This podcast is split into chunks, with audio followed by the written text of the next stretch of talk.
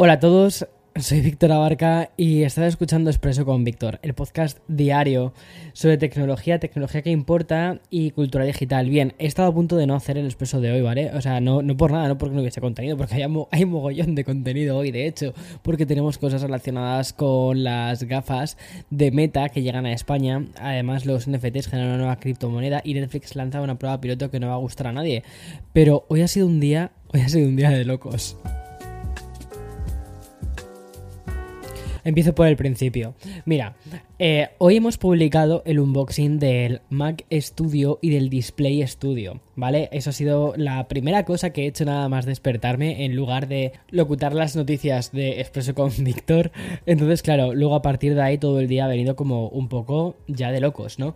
El vídeo está ya subido a YouTube, puedes verlo, es un unboxing hemos intentado hacerlo bastante ameno, bastante divertido y diferente para lo que es el formato unboxing y sobre todo que sea también como una especie de primeras impresiones del dispositivo en sí y que si no quieres ver la review te quedes con eso pero entiendas bien el producto. Y luego además por la tarde, además hace como una hora, hora y media, hemos lanzado la review del Mac Studio y en breve vamos a lanzar la review del Display Studio. O sea, cuando digo en breve es también en unas horas. O sea, están siendo están siendo unos días, como te puedes imaginar, de locos. Llevamos eh, todo el equipo de House, llevamos como mm, una semana o más, más de una semana, de tremenda locura para lanzar la cantidad de contenidos que has estado viendo estos días y también escuchándolos aquí.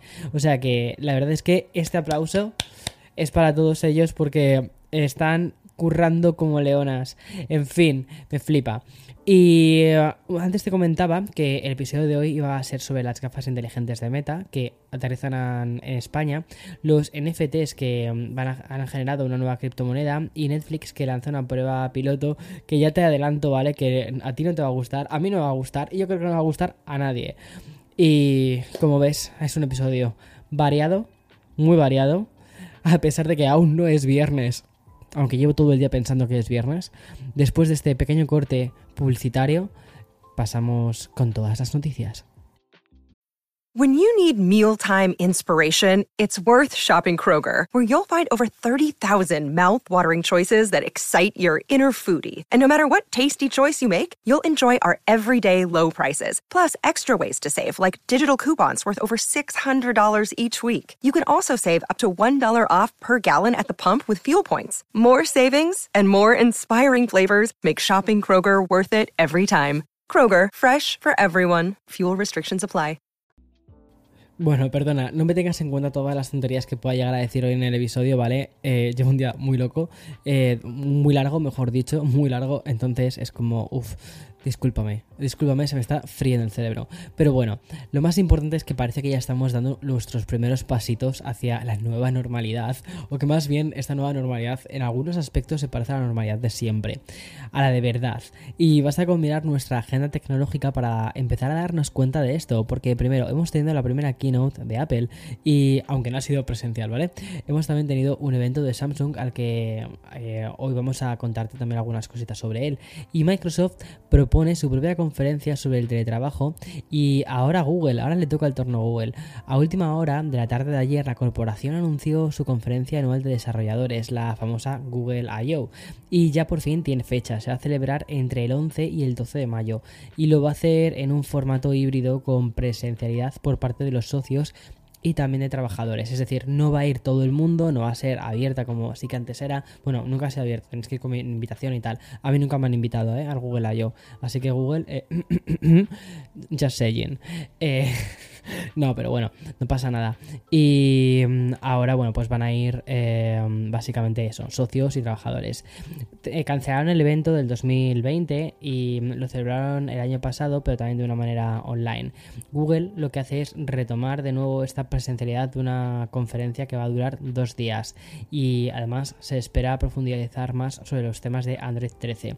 Considero que ese tipo de conferencias o ese tipo de jornadas es importante que se hagan presenciales por lo siguiente, porque Porque mm, tanto el Google I.O. como por ejemplo el World Developers Conference de Apple, que se, celebra en junio, habitualmente se celebra en junio, son eventos donde hay un montón de recursos orientados a desarrolladores, de workshops para desarrolladores, donde se tienen que sentar y pensar cosas juntos, ver cómo funcionan las herramientas. Entonces, ese tipo de eventos donde efectivamente necesitas em, trabajar codo a codo o idealmente trabajar codo a codo con una persona o incluso alguien del equipo de, interno de la empresa, ya sea de, de Google o de Apple, pues creo que está muy bien hacerlos presenciales.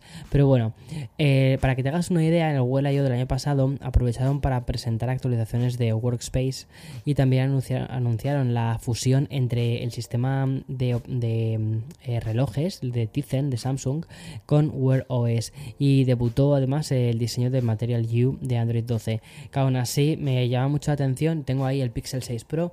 Estoy pensando en si hacer la review o no hacer la review estoy con mogollón de dudas porque cada vez que hacemos una review es es un, es un Harry, es un Cristo, ¿no? Hacer una review eh, es mucho curro. Y no sé hasta, no sé cuánta gente va a ver la review de este, de este producto.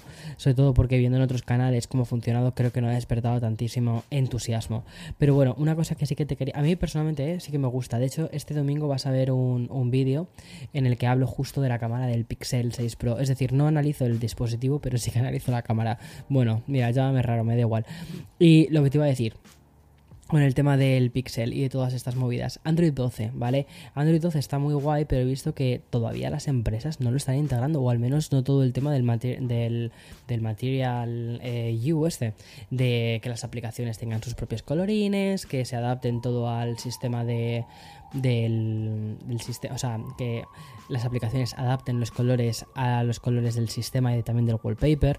O sea, esas cosas no las estoy viendo en otros fabricantes. Hay muchísima fragmentación en Android y al final lo que sucede es que, a ver, Android es un paraguas muy grande, ¿no? Y lo que hace cada fabricante es mm, coger Android como base y luego adaptarlo, ponerle su capa, ponerle su... Y una cosa que también me estoy dando cuenta, sobre todo ahora, es que cada eh, fabricante, la capa que están poniendo, en lugar de ser menos pesada o en lugar de ser más hacia pixel, lo que están haciendo es que cada vez es más individual, cada vez están eh, adaptándola más a los propios lenguajes de cada, de cada uno de ellos. Quizás entre otras cosas porque también Pixel está cogiendo cada vez más fuerza y por un lado considero que es interesante que muchos fabricantes intenten diferenciarse a nivel visual también de lo que es el Android, que ya no diría que es Android stock, ya es el Android capa Pixel, ¿vale? Que es al final un poco lo que presentaron el año pasado con Material U. Bueno, y seguimos con un lanzamiento y es que desde hoy mismo las famosas gafas Ray-Ban, las Ray-Ban De Facebook, perdón, de Meta, ya están disponibles en España. Bueno, también en otros países europeos como por ejemplo Bélgica y Austria. Este dispositivo aterriza con algunas mejoras considerables. Por ejemplo, han duplicado su capacidad de grabar vídeo. Pasa de los 60 segundos iniciales a los 60 segundos que tenemos ahora. Además, unos vídeos con bastante estabilidad de imagen y que se pueden grabar con la cámara de 5 megapíxeles y el eh, inminente lanzamiento de una actualización de Facebook View. El software de las gafas inteligentes mejorará también sus prestaciones, comenzando por el propio idioma, ya que las ray Stories llegarán a España y añaden, obviamente, el español entre los nuevos lenguajes. También está disponible el francés, el holandés y el alemán. Además, Facebook View implementará funciones de mejora también de la edición y de la propia grabación de los vídeos que hagamos. Podrás publicar directamente los vídeos en las redes sociales y añade notificaciones en audio que avisarán cuando nos estemos quedando sin batería o no quede espacio de almacenamiento. Y ya por último, hay que destacar que Facebook y ray presentarán el próximo 4 de abril una nueva gama de colores de estas gafas inteligentes, así como unas nuevas lentes. Es decir, que las sacan en España, pero ya estamos a punto de ver unas nuevas. En fin, las ray Stories salen al mercado a un precio de 299 dólares. Es decir, baratas, baratas no son, pero sí que es un concepto bastante interesante de una cámara integrada dentro de unas gafas. O sea, como un concepto de cámara espía, casi en cierto, en cierto caso, ¿no? O sea, yo estaba pensando cuando, cuando estaba viendo estas gafas, estaba pensando en las pelis de James Bond de hace mogollón de años, cuando se ponía ahí James Bond sus movidas ahí en plan rollo mm, detective y tal, las gafas y todo eso, que si los, que si sacaba, yo que sé, de un mechero, sacaba una cámara y es como, chico, Ahora esto en el 2022, o sea, esto te vas, te bajas a la tienda del Soho de ray y te las compras y no tienes que estar dando tantas vueltas a, a conseguir las gafas estas de, de, mm, bueno, de con la cámara. En fin, voy a hacer una pequeña pausa y pasamos al siguiente bloque de noticias que también tenemos unas cuantas hoy, ¿eh? Another day is here and you're ready for it. What to wear? Check. Breakfast, lunch and dinner? Check. Planning for what's next and how to save for it? That's where Bank of America can help. For your financial to-dos, Bank of America has experts ready to help get you closer to your goals. Get started at one of our local financial centers or 24-7 in our mobile banking app. Find a location near you at bankofamerica.com slash talk to us. What would you like the power to do? Mobile banking requires downloading the app and is only available for select devices. Message and data rates may apply. Bank of America and a member FDIC. Vale, en cierta medida, aunque estoy pasando a otro bloque, no estoy dejando ni Facebook ni Meta porque quiero hacerme eco de otro lanzamiento bastante curioso. Un lanzamiento distinto y quedaría para quizás diferentes lecturas. Y es que la compañía de Zuckerberg hace, ha creado perfiles de Facebook y de Instagram Atención, en TikTok. En TikTok, sí, como lo oyes. Primero Meta creó el perfil TikToker de Instagram y lo ha hecho publicando vídeos creados por influencers que, mm, lo que hacen básicamente en ese contenido es promocionar Reels, la aplicación de Instagram que intenta asemejarse cada vez más a TikTok. Es una especie de Inception, casi, entre, entre plataformas de vídeo, como una plataforma de vídeo dentro de una plataforma de vídeo dentro de una plataforma de vídeo. Es como una locura, ¿vale? más o menos. seguir ya el volumen de todo esto es como de locos. Echando un ojo a las publicaciones de Instagram en TikTok, encontramos, por ejemplo, eh, un vídeo en el que se explica cómo aumentar la visibilidad en los Reels y otro que da consejos a los creadores cuando un vídeo de Reels no tiene tanto éxito como se esperaba. O sea, es muy curioso todo esto. Pero Meta además ha rizado el rizo y también ha creado un perfil de Facebook en TikTok. Este, o sea, eso sí, este no tiene publicaciones aún, pero sí que me parece eh, muy curioso todo esto, pero más curioso es el claim que tiene en la bio de su perfil, porque dicen, creemos que las personas pueden hacer más juntas que solas. ¿Eh? Curioso. Bueno, vamos ahora con otro lanzamiento. Como te decía en el expreso con Víctor de ayer, parece que todo lo relacionado con el metaverso está cobrando una especie de protagonismo que había perdido en las últimas semanas, con todas las movidas que están pasando en el mundo. Y que, chico, no estamos aquí para hablar de esto en este, en este café. Mira, aquí me he preparado un expreso con hielo, no sé si lo escuchas, porque aquí me tomo las cosas en serio. Expreso con, con Víctor, expreso de verdad, pero con hielo. Bueno, eh, lo último que hemos conocido es que Yuga Labs, que es la compañía que está detrás de la famosa línea de NFTs de Board Ape Jats, ha lanzado su propia criptomoneda. Mira, según datos de Going Gecko, es un site que funciona a modo de la Biblia, que recoge toda la información posible sobre las criptomonedas oficiales. Esta nueva divisa vendría a ser la número 13.217 que se crea. Repito, ya tenemos de todos modos, ¿vale? Más de 13.000 criptomonedas diferentes. O sea, es una locura. Al final apostar por la que gana es que no es tan fácil. Bueno, pues ApeCoin ha sido definida por sus creadores como el token principal para todos los nuevos productos y servicios de la compañía, así como una criptomoneda orientada a la cultura, al gaming y al comercio que potenciará la construcción de una comunidad descentralizada y a la vanguardia de la web 3. Entre los productos y servicios que pretenden utilizar esta nueva criptomoneda está el videojuego que lanzaría la propia Yuga Labs, que es un título blockchain que se lanzará a lo largo de este año. Bastante antes llegará la implementación del ApeCoin gracias a la compatibilidad con otro videojuego que es Benji Bananas. Bueno, es como todo esto, o sea, no sé, cuando te cuento estas cosas y cuando yo cuento también estas cosas, o sea, hay, hay momentos en los que digo, espera, voy a volver al guion voy a volver al guion, no te lo inventes, Víctor, no te lo inventes. Y digo, no, no, no, es que estoy, estoy, estoy eh, con los puntos del guion, o sea, es que estos son los puntos, o sea, no me lo estoy inventando. Es, como Blade Runner ya esto, o sea, vivo, vivo en un futuro distópico a veces. Bueno, además quiero recordarte que Board Ape Jats ya no solo eh, está en la línea de, de, de NFTs más popular del mundo, que mm, solo hay que ver además con las celebridades que cuentan con su propio token de los Board, eh, Board Ape Judge. Por ejemplo, Paris Hilton, Justin Bieber, Jimmy Fallon, Eminem tienen su propio eh, monigote de estos. Sino que la empresa, además, que está detrás, no para de realizar adquisiciones multimillonarias. Sin ir más lejos, la semana pasada se hizo con CryptoPunks y también otra que se llama Mi Beats, o sea, están a tope. El otro día tengo que decir una cosa, ¿vale? Esto me siento fatal diciendo esto. Estuve a punto de comprar un Estoy a punto de comprar un, un monigote de estos de los Board Ape, eh, Board Ape Jats.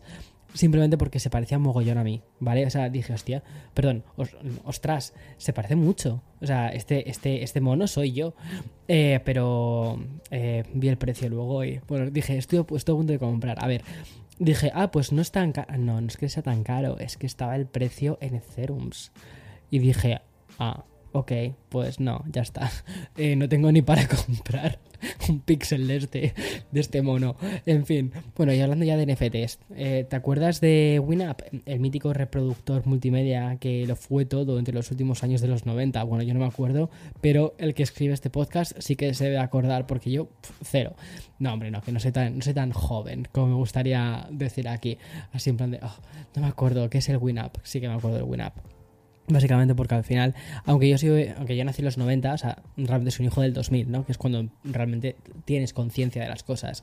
Bueno, pues este mismo WinUp, cuya interfaz además podría ser el símbolo de toda una época donde descubrimos y además nos enamoramos un poco de Internet, saldrá a la venta en formato de NFT, porque la propia WinUp, la empresa eh, que además se llama también así WinUp, ha sido la encargada de lanzar esta colección limitada que se subastará en el OpenSea, que es una plataforma de compra y venta, ¿vale? Entre 17 y el 22 de mayo. Serán 1997 NFTs, que es un homenaje al año del lanzamiento de este reproductor MP3, y contará con 20 diseños diferentes, pero todos basados en el skin original que tenían. Los beneficios se destinarán a la fundación que tiene la empresa y se va a donar a proyectos de caridad. O sea que hay como una parte de devolución, ¿no? A todo esto, toda esta historia. Es curioso cómo, cómo se está creando una especie de Ah, no sé, esto de los NFTs mm, me resulta tan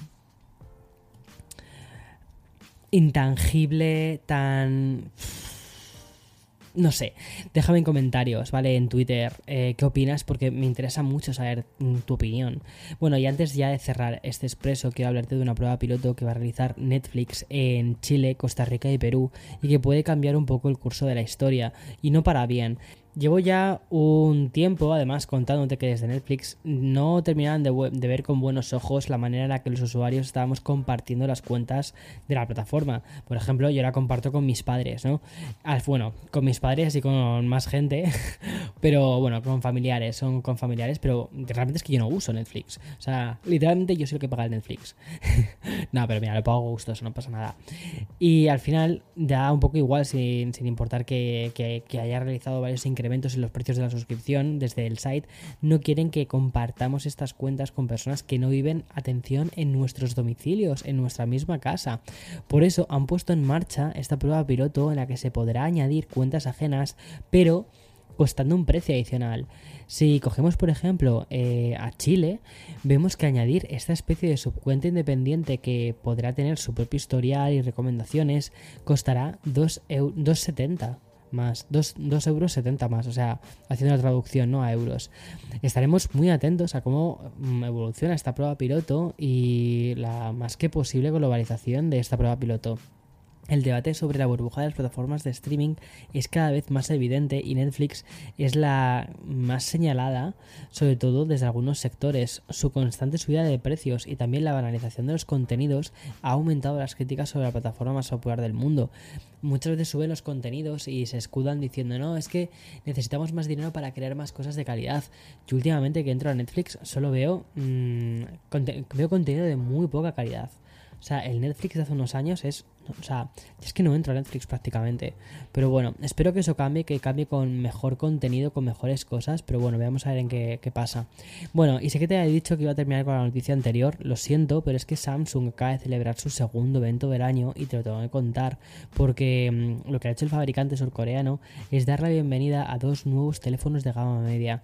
Porque mm, al final el mainstream domina más este tipo de terminales que los dispositivos premium. Por eso Samsung presenta los nuevos Galaxy A53 y A33.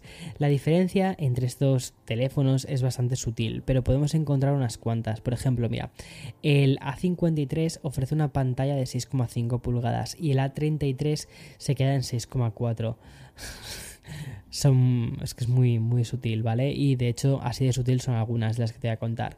Más claro, por ejemplo, se queda cuando nos cuando encendemos los dispositivos, porque el, el, A53 dispone de una pantalla de 120 Hz y el A33 de 90 Hz, que son un montón, ¿eh? Eso sí, ambas cuentan con una tecnología Super AMOLED. Respecto a las cámaras, el A53 se divide en una principal de 64 megapíxeles, un estabilizador óptico, además del gran angular de 12 megapíxeles, un macro de 5 y una cámara de profundidad con otros 5 megapíxeles. En cambio, el A33 rebaja la cámara principal a los 48, es decir, de los 64 a los 48, y el gran angular a los 8 y la frontal a los 13. Pero vamos, que es que está muy bien. A partir de aquí las prestaciones se juntan en un mismo camino y es que ambos teléfonos cuentan con el procesador de Samsung, el Exynos 1280 eh, y las mismas capacidades de memoria, la de 128 y 256, que está muy bien, la verdad, para un terminal de gama media. Y mm, respecto a la RAM, lo mismo, 6 y 8 GB, depende un poco del modelo. Y no han definido los precios, pero sí que hemos podido conocer que el Samsung Galaxy A53 5G llegaría el 1 de abril. Y respecto al hermano pequeño, o mejor dicho, el hermano casi gemelo, el que hace unas horas más tarde, y estará a la venta el 22 de este mismo mes. O sea, es un terminal bastante apetecible. Cuidado, falta por conocer el precio, ¿vale? Pero bueno, ya hay por ahí diferentes rumores por son precios bastante económicos, que están en la gama media, están bastante bien. Y ya está, hasta aquí. Ahora ya sí que sí, madre mía, estoy haciendo unos episodios últimamente de Expreso con Víctor larguísimos, pero no sé tú, yo lo disfruto, me da para tomar todo el café y ya está. chao, chao, chao. Mañana más y mejor, además que es viernes. Chao, chao, chao.